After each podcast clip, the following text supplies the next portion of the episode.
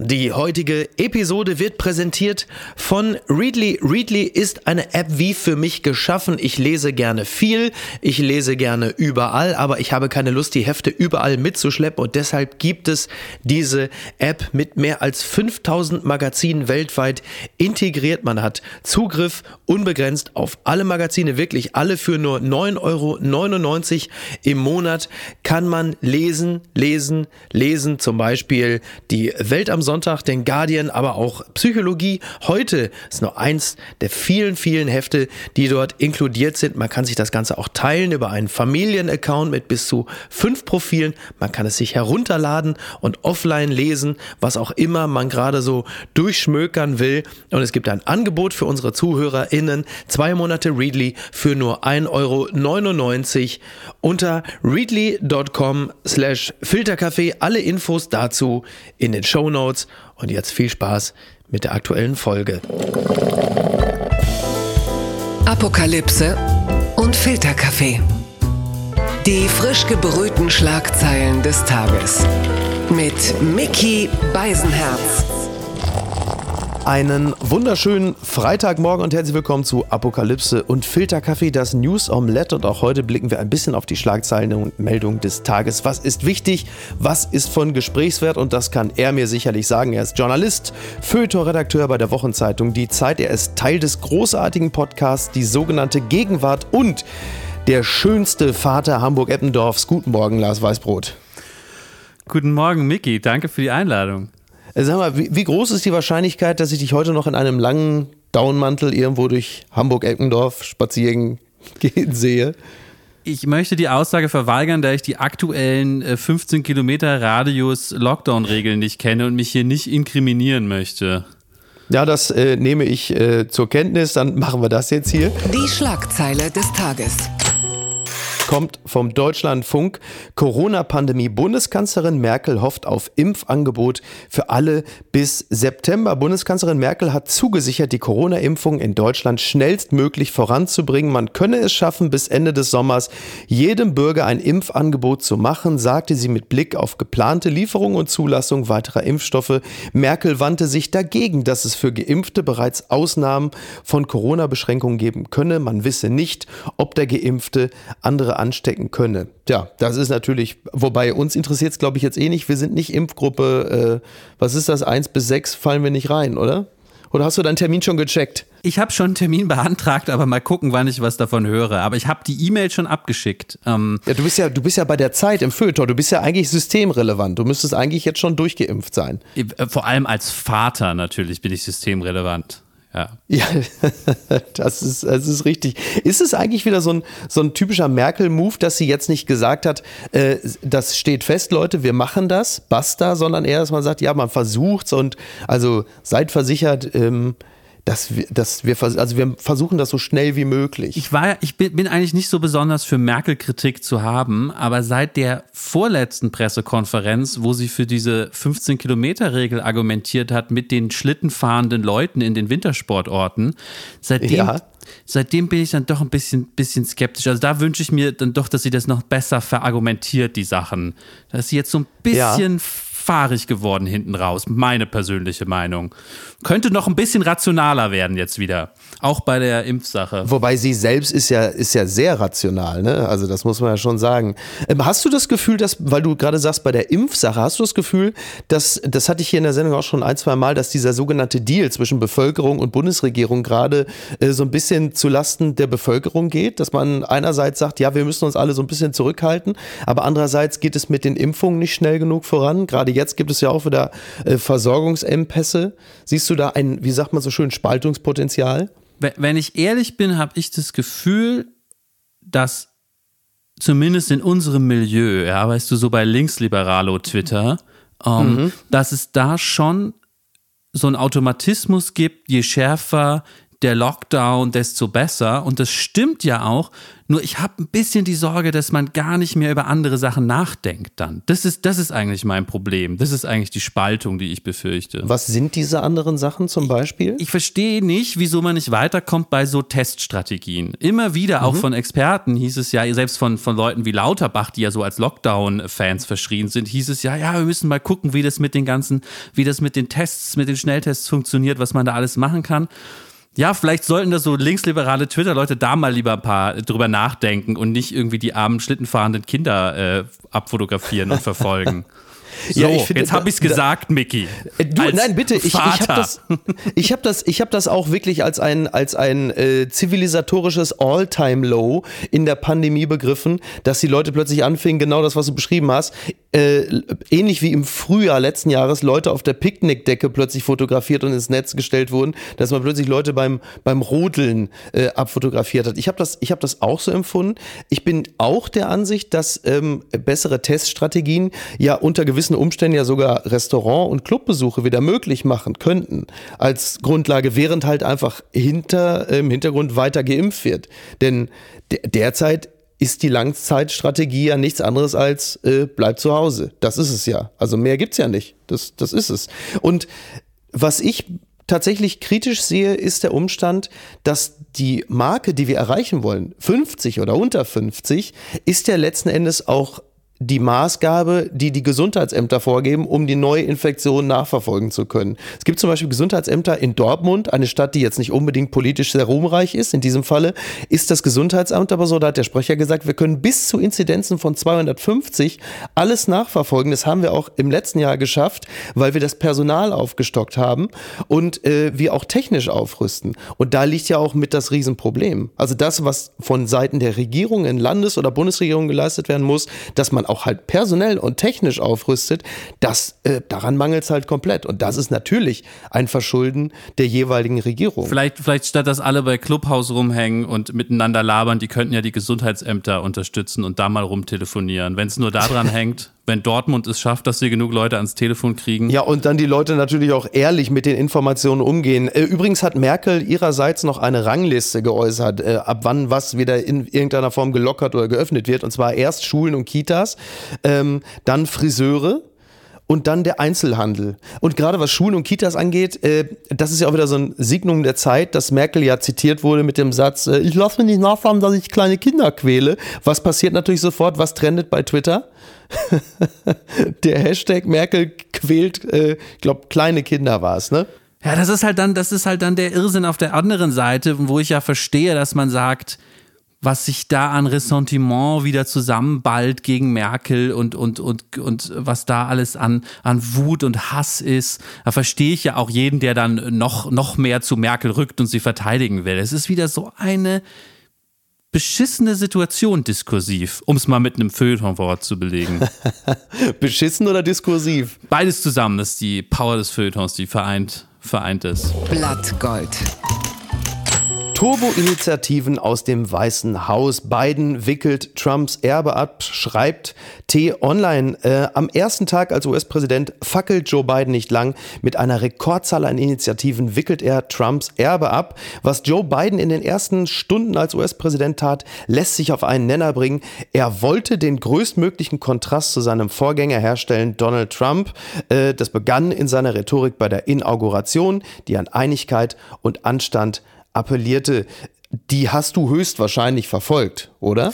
Nein, tatsächlich nicht. Ich, mu ich musste arbeiten und bin leider bei Bidens Rede zwischendurch so ein bisschen ausgestiegen. Ich fand es ja. jetzt rhetorisch nicht so stark, bestimmt eine gute Was, und wichtige Rede. Die wurde Rede. doch total gefeiert als ein. Er ja. hat doch das Wort Unity so häufig so. Ich glaube, das ist so was für Joachim Gauck Freiheit war. Das war für Joe Biden Unity. Als Feuilletonist ist mir nur aufgefallen, dass er Augustinus zitiert hat. Da habe ich mich gefreut. Aber dann, ähm, ich, ich habe gewartet, dass zwischendurch mal so eine Geschichte kommt irgendwie. Und dann habe ich Melinda, die Krankenschwester, getroffen und die hat mir gesagt, äh, aber irgendwie war es alles so Unity-Begriffe aneinandergereiht. Mhm. Ich, ich fand es nicht so toll. Er wollte ja, also auch heilen, der Begriff fiel auch häufig. Also man kam sich phasenweise vor, als wäre Jürgen, eher so eine Mischung aus Jürgen Fliege und dem Bergdoktor. Aber es ist wahrscheinlich der, das ist das Gebot der Stunde. Äh, vor allen Dingen auch dieses halt eben, also nicht so dickhodig aufzutreten, sondern wirklich eher wie die weiße Wand, auf die man starrt, um wieder runterzukommen, um sich zu beruhigen. Aber ähm, andererseits muss man sagen, er hat es wirklich eilig. Also er hat 17 Dekrete unterzeichnet, mehr als jeder Präsident unter ihm, unter anderem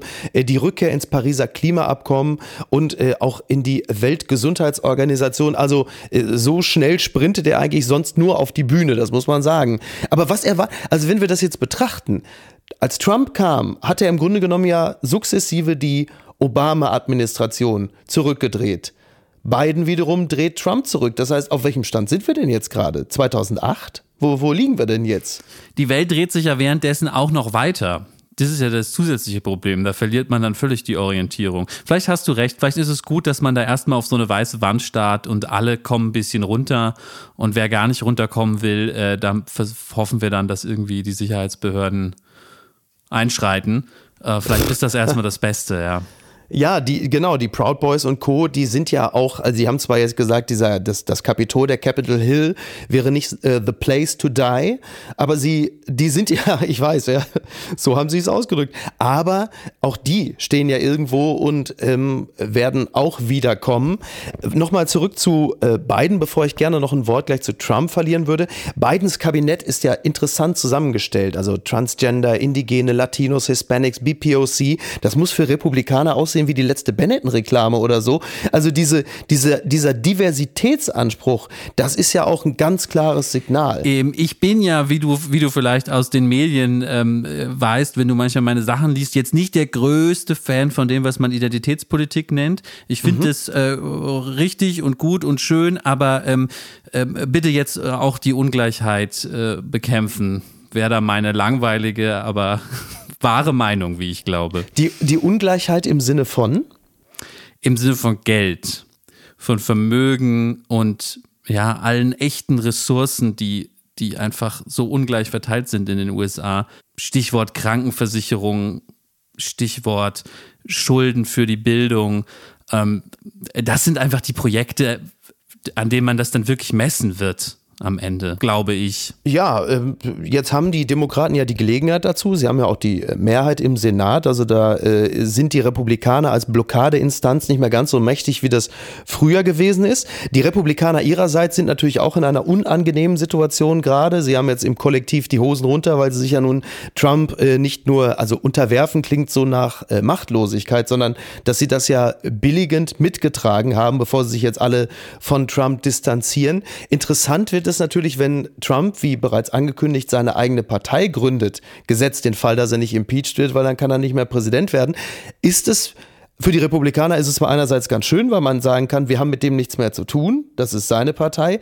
Andererseits ist es aber doch auch schwierig, weil viele der Trump-Wähler, und ich werfe jetzt einfach mal eine Zahl in den, in den Ring, ich sag mal, vielleicht 25 Millionen möglicherweise auch Trumps neue Partei wählen würden, was ja dann später den Republikanern bei den Wahlen fehlt. Oder greife ich da schon zu weit in die Zukunft? Ja, ich glaube, ich glaube, das, das bringt jetzt noch nichts über diese Möglichkeiten rechnerisch nachzudenken. Ich glaube tatsächlich, wir müssen leider noch mal zurückgehen. Ich glaube, wenn wir jetzt darüber nachdenken wollen, müssen wir noch mal zurückgehen vor Trump. Was ist eigentlich bei den Republikanern passiert? Wir haben das zwar schon mhm. tausendmal in Leitartikeln gelesen, dass diese Partei an sich das Problem ist, weil sie sich letztlich von der liberalen Demokratie in großen Teilen verabschiedet hat. Aber wie ist es wann passiert? Wie kann man das rückgängig machen? Wie kann man das in Zukunft aufhalten? Ich glaube, es wurde über John McCain gesprochen, ähm, äh, der ja, der das ja jetzt leider nicht mehr erlebt hat, wie Trump abgewählt wurde.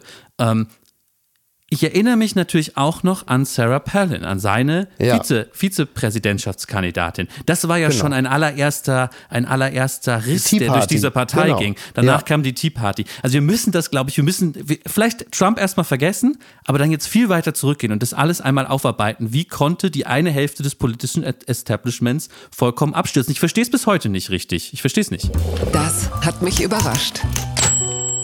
NTV schreibt, vier Alternativszenarien, ganz große EM-Lösung soll vom Tisch sein. Die Fußball-Europameisterschaft soll im Sommer nach exklusiven Informationen von NTV nicht wie ursprünglich geplant in zwölf europäischen Ländern stattfinden. Um die Durchführung des Turniers in der Pandemie möglich zu machen, sollen vier Alternativszenarien auf dem Tisch liegen. Ähm, nicht alle sind, erscheinen mir sehr realistisch. Interessanter ist zum Beispiel die äh, Alternative fünf Städte in fünf Ländern zwei bis drei Länder und mehrere Städte oder eine Stadt oder Region mit mehreren Stadien, was mir persönlich als das realistischste Szenario äh, erscheint, denn gereist werden und geflogen soll nach Möglichkeit wenig. Und dann ist plötzlich auch NRW auf dem Zettel. Siehst du Armin Laschet schon auf den Rängen, der so die Merkel macht bei der EM? Hat das nicht Stefan Effenberg jetzt auch in irgendeinem Gastbeitrag gefordert? Was Armin Laschet als Bundeskanzler oder das mit der EM? Dass äh, die EM nach NRW kommen soll? Naja, es gibt dort ich, viele ich große Stadien und äh, Schalke und Köln, die Fans hätten mal die Gelegenheit, Profifußball zu sehen. Also so ganz schlecht wäre das nicht. Weißt du, was das Einzige, was mir wichtig ist? Ich war neulich, ich, man darf ja nur noch das, ich war neulich im Edeka und da stand ein riesiger Pappaufsteller, also wirklich so dreimal drei Meter von ja. Funny Frisch oder Chio Chips mit so einem Fußball drauf. Offensichtlich nicht offizieller Sponsor. Sie durften nichts mit EM oder so draufschreiben, aber mhm, so ein Fußball okay. und so ein volles Stadion. Und Fußball durfte ja, drauf, ja? Ja, ein Fußball durfte drauf und es war riesig. Und da hat ja offensichtlich irgendein Produktmanager an diesem Ding gesessen, noch bevor Corona, bevor es Corona gab und jetzt gesagt, ach komm, stell die Dinger in, in Edeka rein. Es ist auch egal. Wir haben so lange da dran gesessen sind äh, 50 Tonnen Papier da reingeflossen. Für die Leute würde ich mir jetzt wünschen, dass wenigstens irgendein Fußball rollt, ja. Für die Produktmanager bei Funny Frisch und Dusch das und wer sonst noch Fußball. Es gibt ja auch, es gibt ja auch, nichts, gibt ja auch nichts Traurigeres als das äh, Panini-Sammelalbum EM 2020, muss man sagen. Ne? Also von daher, ähm, ich glaube, wir werden wahrscheinlich noch einen ganz anderen Vorschlag. Also wir kennen ja so FIFA und auch unsere UEFA. Warum denn nicht mal einfach Dubai? Oder? In das China ist doch auch gerade gute Situation. Oh je, du hast recht, ja. Oder? Ja, ja, oder weil sie wahrscheinlich am schnellsten einfach alle durchgeimpft sind. Äh, plötzlich steht ganz Europa in Israel auf der Matte und sagt: Kuckuck, so wie die Nachbarskinder, die sagen: Ding Dong, wir wollten ja alle zum Fußballspielen vorbeikommen. Ähm, das fände ich, fänd ich ein schönes Zeichen, ja. Das fände ich ein wirklich, schönes ne? Zeichen, ne? ja. ja. Hat Israel eigentlich je bei einer EM mitgespielt? Ähm, soweit ich weiß, nicht. So. Fände ich, fänd ich eigentlich schön. Ist ja bei Eurovision Song Contest auch so. genau, genau. Ja, das ist doch jetzt, das ist jetzt unsere, pass auf, wir leiten eine Forderung daraus ab. Wir sagen heute, die EM muss nach Israel. So. Sie haben zwar, glaube ich, nur zwei, drei Stadien, so Maccabi Tel Aviv und so, aber da muss man halt, ja, du, wir stehen ja alle Schlange. Also bitte, ne, von daher. Die unbequeme Meinung kommt von Olaf Scholz. Der sagt nicht nur der RP Online, der nächste Kanzler werde ich sein. Der Kanzlerkandidat der SPD, Olaf Scholz, will zwar nicht über seinen möglichen Unionskontrahenten spekulieren, aber er sieht sich selber auf dem Weg ins Kanzleramt. Also präziser schätzt die Lage in Deutschland, glaube ich, nur die Corona-App ein. Liest der Mann ab und zu auch mal äh, Umfragen? Was denkst du? Ich, ich muss erstmal zugeben, ich bin Fan der aktuellen SPD-Spitze. SPD ich fand es mhm. ganz toll. Erinnerst du dich, als Norbert Walter Borjans mal bei Anne Will saß und hatte so eine Steuererklärung dabei und hat einmal ja, erklärt den Unterschied ja. zwischen Grenzsteuersatz und Durchschnittssteuersatz. Find, ernsthaft, finde find ich ganz toll. Und das, also mit Kanzlerschaft und Olaf Scholz würde es was, wenn er, glaube ich, mal so ein bisschen sowas bringt. Das, das mhm. würde ich mir persönlich wünschen. Einfach mal bei Hard aber fair mit der Bankbilanz nochmal erklären, warum es keine Asset Price Inflation gibt oder so. Also das wirklich, ne das, das dann fände ich ihn toll, ja. Oder, oder dass er sagt, was Geld ist. Äh, nenn mich verrückt, aber ich glaube, nach der ganzen Wirecard-Geschichte sollte Olaf Scholz äh, gar nicht mehr mit Banken und Zahlen in Verbindung gebracht werden, was als Finanzminister nicht ganz so einfach ist. Also ich glaube, beide sind uns einig, dass die Kanzlerschaft von Olaf Scholz derzeit jetzt nicht das wahrscheinlichste Szenario ist. Ähm, aber der Kontrahent von Olaf Scholz, der ja sich möglicherweise abzeichnet, äh, Markus Söder. So, äh, wie kommt der denn bei dir so an? Was denkst du? Ich hatte, ich hatte einen ganz kurzen, schwachen Moment in der, in der ersten Welle. Da gab es mhm. mal so ein Foto von ihm, der sah aus wie ein Cowboy und hatte so sein, seine erste improvisierte äh, Bayern-Flagge, Stoffmaske und sie sah aber aus wie von so einem Banditen, der gerade in die Westernstadt ja, einreitet. Ich erinnere mich. Das Foto, das hat mich sehr beeindruckt, das fand ich toll. Ähm, Jetzt ist aber auch wieder vorbei. Also eigentlich ist bei mir eher der gegenteilige Effekt, wenn Corona hoffentlich irgendwann im Griff ist, dann will ich aber auch nichts mehr von Söder hören. Also dann Ah, können die sozusagen zusammen auch wieder aus den Medien so ein bisschen zurückgedrängt Achso, werden. dann hat der ausgedient wie die Korbpflicht, wie die Maske, legst du quasi äh, mit.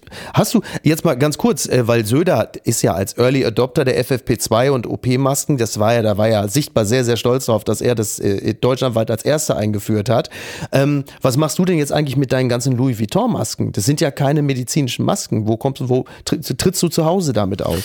Ich mache mir auch da Sorgen um die Produktdesigner, die sich ja jetzt alle drauf gestürzt haben, Masken zu designen. Da hast du völlig recht. Ja. Was macht man denn damit? Vielleicht Ja. kann man die drüber tragen. Über der Das- Das FFP2-Maske. müsste ja möglich sein. Genau, da musst du dem Türsteher vom Edeka halt nur eben kurz einmal muss das Ding runterziehen und sagen, hier, äh, im besten Söderdeutsch, schauen Sie, ich habe die richtige FFP2-Maske. Was ich bei Söder ja mag, ist sein neuer Look. Er hat ja immer das, diesen offiziösen Teil, das Hemd, aber darüber jetzt immer diesen dunkelblauen Zipper-Carding.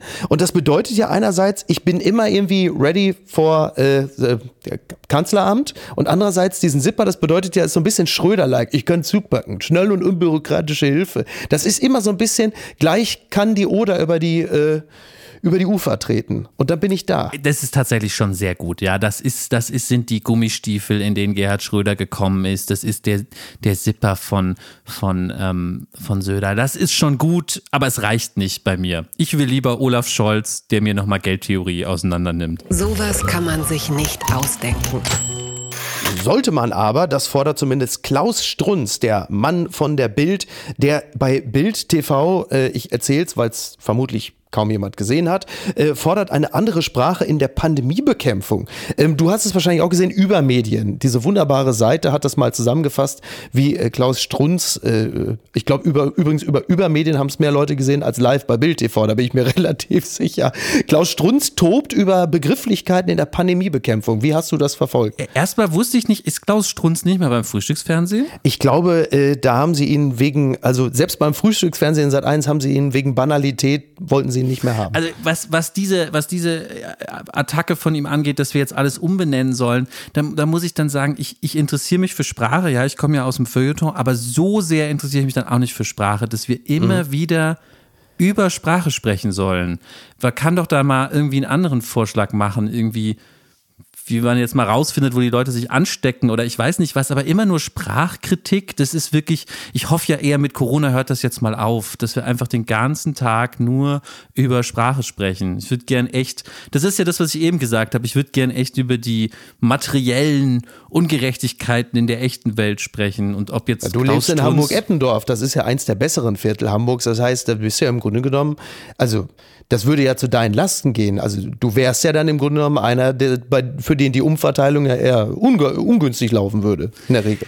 Das kommt drauf ran, wo man in Eppendorf wohnt. Also, also nur das, was wir mal kurz geklärt haben. Also Klaus Strunz beschwert sich, dass Pandemie so sehr nach Pest klänge. Warum benutzt Merkel das? Außerdem hat er sich beschwert, äh, Mutanten, das ist ja wie aus so einem drittklassigen Horrorfilm. Mutanten, Mutanten, er sagt, Karl Lauterbach würde es auch benutzen. Zitat, äh, er weiß nicht, ob, er, ob Lauterbach nicht selber schon ein Mutant sei. Da fragt man sich natürlich, äh, überfordert, überfordert Klaus Strunz, überfordern ihn schon solche Begriffe? Muss man es ihm an einer Puppe erklären, was es mit Corona auf sich hat?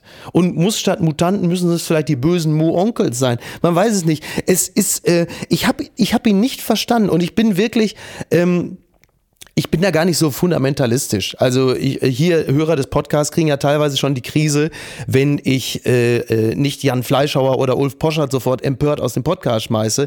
Aber bei Klaus Strunz muss ich sagen, da hört es dann bei mir auf, weil es wirklich einfach, also ich fand wirklich, das war von radikaler Dummheit. Und äh, wenn er sich andere Begrifflichkeiten wünscht, warum äh, muss man auch immer Klaus Strunz sagen? Warum nicht Meuten Leid bei dem Sound? Also das war, ich, ich hab's wirklich, ich, äh, und ist Corona nicht am Ende eigentlich auch nur eine Grippe Gold? Ne? Ich finde, ich find, Miki, wir haben doch so viele Wörter schon. Man muss da nicht dann immer noch neue erfinden. Wir benutzen jetzt einfach mal die, die da sind. Erstmal. So, auch Klaus Strunz sagt jetzt einfach mal das, das was wir eh benutzen. Bitte empören Sie sich jetzt. Personenkult tut uns nicht gut. Linke Grüne, ich dachte mal, es sei Tautologie, fordern Verzicht auf Kanzlerkandidatur, schreibt das Redaktionsnetzwerk Deutschland. Die unabhängige Grüne Linke, ein Zusammenschluss von Linken in der Partei Bündnis 90 Die Grünen, plädiert in einem offenen Brief dafür, im Bundestagswahlkampf 2021 auf eine Kanzlerkandidatin oder einen Kanzlerkandidaten zu verzichten, weil die Teamlösung sich ja bewährt habe und auch im Hinblick auf die Frauenquote und die gleichberechtigte Teilhabe von Frauen sei dies essentiell. Hat man denen denn noch gar nicht mitgeteilt, dass Annalena Baerbock Kanzlerkandidatin wird? Dann ist das Thema ja schon mal vom Tisch, oder? Ich, ich, muss, ich weiß, du interessierst dich total für Politik. Ich bin nicht so sehr in dieser Hauptstadt Politikbubble wie du. Deswegen ja. habe ich neulich zum ersten Mal eigentlich bewusst Annalena Baerbock beim Reden zugehört. Ach guck, und wie hat es dir gefallen? Ich habe danach dann ihren Wikipedia-Eintrag aufgemacht und ich habe noch nie, das habe ich auch sofort getwittert, ich habe noch nie so was Normales gelesen wie Annalena Baerbocks Wikipedia-Eintrag. Tochter einer Sozialpädagogin und eines Maschinenbauingenieurs ist einfach diese Normalität. Und dann kommt irgendwann ihr, dass sie als äh, früher Trampolinspringen als Leistungssport gemacht hat und dreimal Bronze gewonnen hat im Trampolinspringen. Und natürlich das, das Jahr in Amerika als Teenagerin. Das ist so eine, so eine bundesrepublikanische Normalität, dass ich dann natürlich sagen würde, damit gewinnt man wahrscheinlich eine Wahl, weil normaler, normaler wird's denn nicht.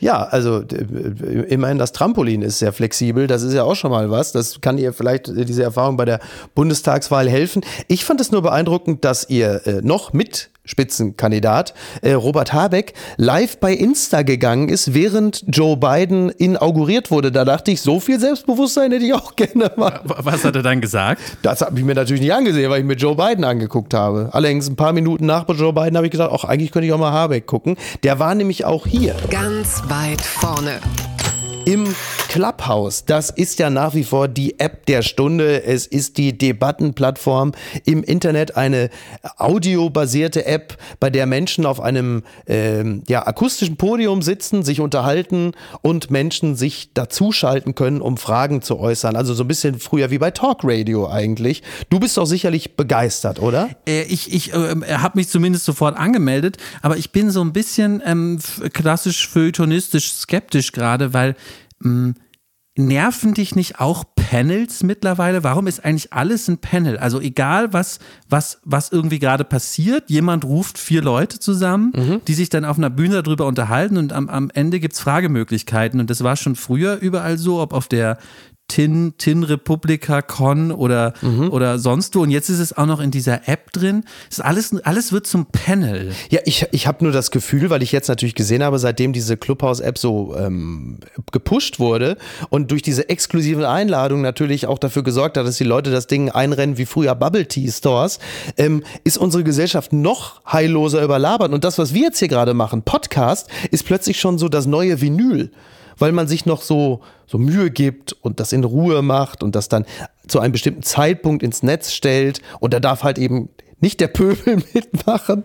Ähm, das finde ich interessant. Glaubst du, das hält sich oder ist das ganz schnell auch wieder durch? Ich, ich befürchte ja auch noch, das hält sich.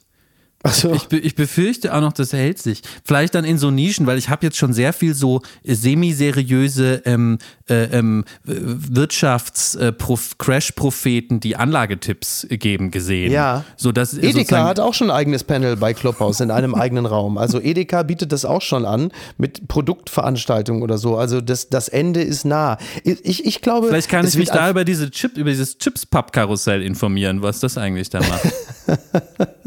ja, am Ende verlagern sich auch wieder die alten Debatten, die man schon bei Facebook oder Twitter hatte, jetzt rüber zu Clubhouse. Jetzt heißt es schon wieder, darf man mit Rechten reden? Es gibt eine linke Bubble und es gibt Produktplatzierung. Am Ende bleibt es immer dasselbe. Ich glaube, es wird vor allen Dingen bald gebührenpflichtig. Wenn du die interessanten Leute, für dich interessanten Leute hören willst, äh, wie sie sich eine Stunde unterhalten über, was weiß ich, äh, Brokatvorhänge oder sonst was, äh, weil meistens ist ja Tommy Gottschalk dabei, dann kostet es halt wahrscheinlich demnächst 4,99 Euro Eintritt. Schätze ich mal. Soweit kommt es noch, dass ich im Internet für Content Geld bezahle. Das, das wird nicht passieren. Dann, dann gehe ich lieber zu Twitch. Gewinner des Tages. Ist Tommy Schmidt. DWDL, der Mediendienst, sagt, Tommy Schmidt erhält eigene Show bei ZDF Neo. Tommy Schmidt präsentiert bald eine eigene Show. Das hat der Sender nun angekündigt. Der Titel des neuen ZDF-Formats steht noch nicht fest. Dafür hat der Sender angekündigt, dass die Show schon im Frühjahr dieses Jahres erstmals ausgestrahlt werden soll. Es geht um Popkultur, Politik, Populismus, Prominenz bis hin zu Popcorn und Pommes. Also relativ viele Ps mit Tommy Schmidt. Äh, ich ich habe ich hab Tommy Schmidt neulich bei Instagram gefragt, ob er eigentlich auch einen Podcast hat. Weil ich bin ja aus dem Feuilleton, ich kenne mich. mutig. Ich, kenn- mutig, ja. Ich kenne mich ja überhaupt nicht aus. Also, Ja. weil in dieser, in dieser Meldung stand auch, dass er feuilletonistisch spricht oder drauf hat. Das interessiert mich dann natürlich. Ähm, Natürlich. aber du musst uns im Feuilleton solche Leute, glaube ich, jetzt nochmal erklären. Ja, also, ähm, äh, also ich fasse mal zusammen. Also Tommy Schmidt ist äh, Autor, äh, Podcaster und Moderator. Er ist im Grunde genommen sowas wie ich, nur in jung. So, also immer wenn ich immer wenn ich die Beschreibung von Tommy lese und natürlich erfolgreich. Also er ist sowas wie ich in jung und erfolgreich. So, so muss er ihn vorstellen. Ja. Und ähm, tatsächlich ein, ein, ein wirklich ein sehr, sehr äh, feiner Mensch und ein sehr kluger Kopf. Insofern glaube ich, dass äh, der Sender damit einen guten Griff getan hat. Ich, ich gratuliere auch. Ich habe nur als äh, ähm, Fernsehkritiker immer Angst, dass, das, äh, ähm, dass der Fernsehapparat dann diese, diese Podcast-Welt irgendwie aufsaugt und nicht was Gutes dabei rauskommt, wenn die alte Maschine das so einsaugt. Aber das kannst du vielleicht besser, besser beurteilen. Du kennst das alles viel mehr von innen. Ja, ich glaube, man sollte zumindest nicht die Rezepte, die die Podcast-Welt groß machen, äh, eins zu eins aufs Fernsehen übertragen wollen. Dann äh, geht's schief. Ne? Tja, insofern äh, wird das wohl mit diesem äh, Podcast hier äh, bis auf weiteres im Fernsehen nichts. Komm, wir machen eine letzte Rubrik, da habe ich jetzt noch Bock drauf. Unterm Radar. Donald Trump ist abgehoben mit dem äh, mit der Maschine Richtung Florida und gespielt wurde My Way. Für mich ist My Way ja die ganz große selbst auf die Schulter klopf Hymne für äh, absolut kritikbefreite Menschen. Hast du dir jemals Gedanken über den Song My Way gemacht? Ja, natürlich. Das war ja ein Riesenthema, als ähm, Gerhard Schröder damals als äh, provokanter Alt-68er sich das beim, wie heißt es, Zapf Zapfenstreich, seinem Zapfenstreich, gewünscht Ich hat. hab's mir gewünscht. beim Zapfenstreich gewünscht hat. Ähm, ich finde ja Sinatra im Prinzip gut, vielleicht was anderes von Sinatra. Ja, ja, bei, bei Trump wäre gut gewesen Send in the Clowns, allerdings dann eher bei der Inauguration hinten raus. Ähm, ich finde es faszinierend, weil das ist wirklich so, es ist, wenn du den Text hast, "I- Regrets I had a few, too few to mention, wo du merkst, nö, also ich habe mal geguckt, eigentlich habe ich alles, eigentlich alles prima, gibt nichts zu beanstanden. Das finde ich toll. Das ist, da, da, aber Miki, da würde ich jetzt genau sein, weil Regrets sind ja die Sachen, die man bereut. Vielleicht Mhm. ist gemeint, ich habe viel Scheiße gebaut, aber das meiste bereue ich nicht. ja, das, das- macht die das- Sache doch nicht besser. Das hätte Jeffrey Dahmer auch sagen können. Also, Oh, wer ist das? das den kenne ich nicht. Die Anspielung verstehe ich nicht. Ist das wieder jemand so wie Tommy Schmidt, den wir im Feuilleton nicht auf dem Schirm haben?